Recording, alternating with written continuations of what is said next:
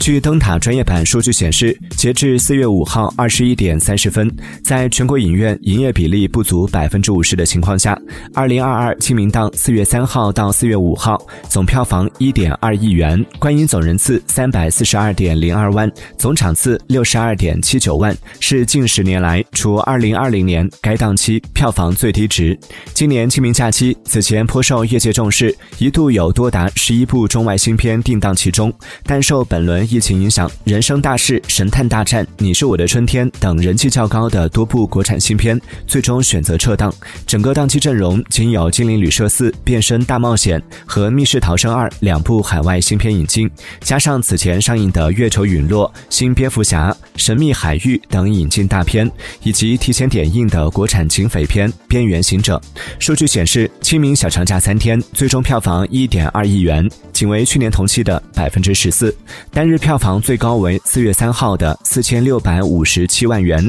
最低为四月五号的两千九百五十四万元，比去年清明假期八点二亿元的票房下降了百分之八十五。